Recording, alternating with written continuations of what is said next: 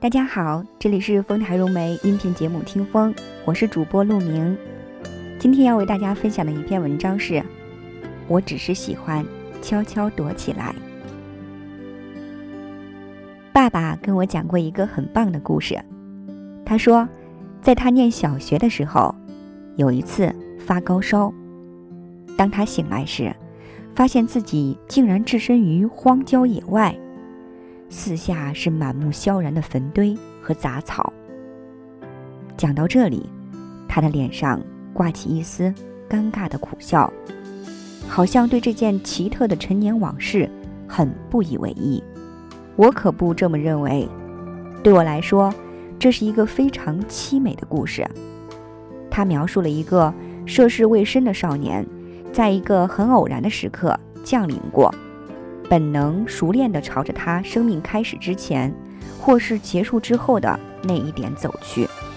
我想，人天生就喜欢躲藏，渴望消失。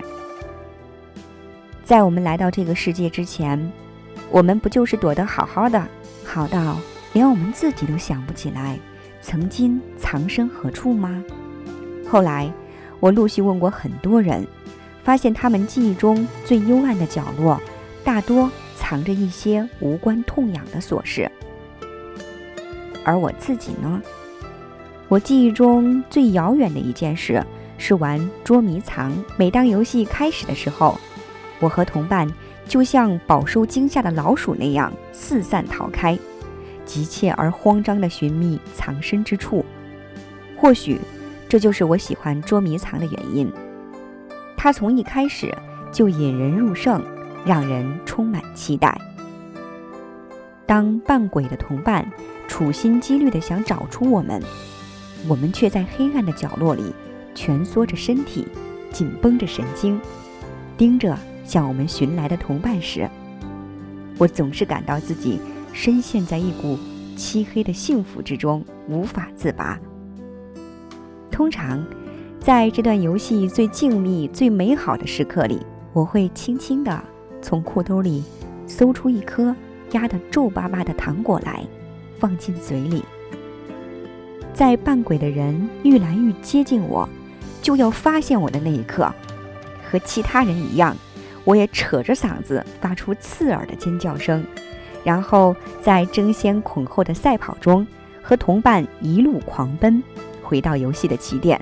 这是捉迷藏游戏的另一个迷人之处。他总是把我们带回游戏的起点，而且从不枯燥。我就这样躲躲藏藏许多年，直到有一天，捉迷藏的乐趣就像一颗流星，眨眼间就消失得无影无踪。那天，我躲在一棵大树上，等待我的同伴孔兆年前来找我。我等了很久。一直等到天色渐渐暗了下来，终于，我看到孔兆年像个老人一样慢慢走过来。他慢条斯理地站在我藏身的大树底下，看看右边，又看看左边，然后，倏地猛然抬起头来。我还来不及尖叫，便怔住了。他直愣愣地望着我，应该说是看穿了我。他望了好一会儿，然后掉头走开。我还记得自己一直蹲在树上，痴痴地看着那双橘色的塑胶拖鞋慢慢离去。渐渐的，我发现很多东西都习惯躲藏，譬如松鼠、螃蟹、壁虎、含羞草，还有萤火虫。我想，萤火虫玩捉迷藏的历史一定非常久远，所以它们表现得非常优雅和从容。在微凉的夏夜，在整个世界都躲进夜幕里的时候，一个个忽远忽近的小光点儿，在草丛里荡来荡去。人一旦开始躲藏，就很难停下来。对于这一点，我始终深信不疑。